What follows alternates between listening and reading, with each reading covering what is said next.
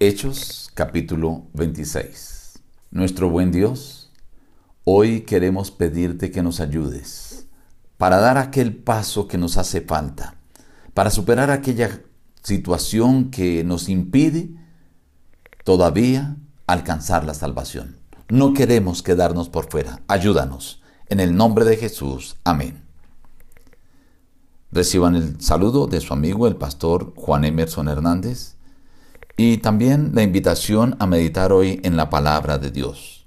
Hoy hablaremos de aparte del capítulo 26.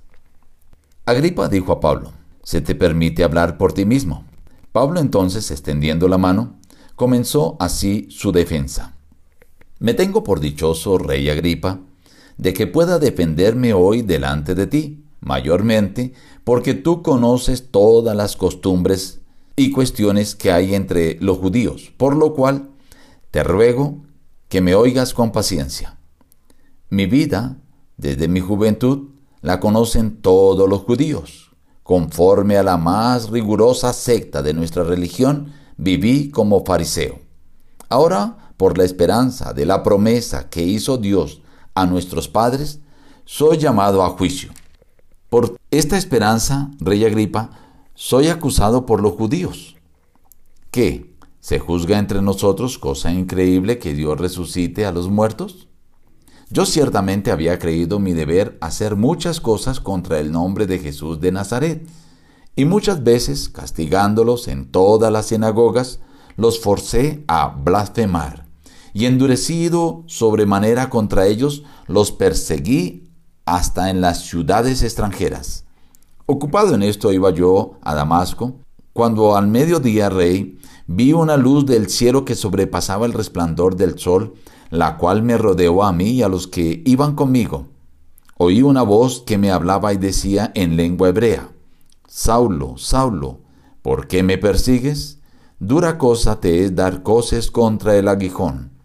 Yo entonces dije, ¿quién eres, Señor? Y el Señor me dijo, Yo soy Jesús a quien tú persigues. Pero levántate y ponte sobre tus pies, porque para esto he aparecido a ti, para ponerte por ministro y testigo de las cosas que has visto y de aquellas en que me apareceré a ti, librándote de tu pueblo y de los gentiles a quienes ahora te envío. Por lo cual, rey Agripa, no fui rebelde a la visión celestial sino que anuncié primeramente a los que están en Damasco y Jerusalén y por toda la tierra de Judea y a los gentiles que se arrepientan y se conviertan a Dios, haciendo obras dignas de arrepentimiento. Por causa de esto, los judíos, prendiéndome en el templo, intentaron matarme, no siendo nada fuera de las cosas que los profetas y Moisés dijeron que habían de suceder, que el Cristo había de padecer y ser el primero en la resurrección de los muertos. En su defensa, Festo a gran voz dijo, Estás loco, Pablo, las muchas letras te vuelven loco. Pero él dijo, No estoy loco, excelentísimo Festo, sino que hablo palabras de verdad y con cordura. El rey, delante de con quien también hablo con toda confianza, sabe estas cosas, pues no pienso que ignora nada de esto, porque no se han hecho esto en algún rincón. ¿Crees, rey Agripa, a los profetas? Yo sé que crees. Entonces Agripa dijo a Pablo, por poco me persuades a hacerme cristiano. Y Pablo dijo, quisiera Dios que por poco o por mucho, no solamente tú, sino también todos los que hoy me oyen, fuerais hechos tales cual soy yo, excepto estas cadenas. Cuando dijo estas cosas, se levantaron el rey, el gobernador, Berenice y los que se habían sentado con ellos se retiraron aparte, diciendo, Ninguna cosa digna de muerte ni de prisión ha hecho este hombre. Y Agripa dijo a Festo, Este hombre podría ser puesto en libertad si no hubiera apelado a César. El rey Agripa le da la autorización a Pablo para que presente su defensa. Pablo hace una exposición clara y detallada de lo que ha sido su vida, su formación y de la manera como Dios le llamó en camino a Damasco. Presenta también ante el rey Agripa que era conocedor de las leyes, tradiciones y todos los asuntos y costumbres del judaísmo, que él está siendo juzgado porque predica acerca de la resurrección de los muertos, cosa que estaba predicha por los profetas en el Antiguo Testamento. Y muestra que fue Dios mismo el que lo llamó para encomendarle la tarea de predicar a los gentiles. Sin embargo, él primero predicó a los judíos, a los que estaban en Damasco, a los que estaban en Jerusalén y a los gentiles que habían en aquella región para que se arrepintieran. Cuando Pablo está en su defensa, Festo lo interrumpe diciendo, Estás loco, Pablo. Las muchas letras te vuelven loco. Como griego, que era Festo, no entendía muchas doctrinas de las que estaban expresas en la Biblia y que Pablo estaba exponiendo en ese momento. Y ahora se dirige a Festo. ¿Tú crees en los profetas? Lo pone contra la espada y la pared. Sin permitir que Festo conteste, dice, yo sé que crees. Cuando Festo cae en sí, responde, por poco me persuades a hacerme cristiano.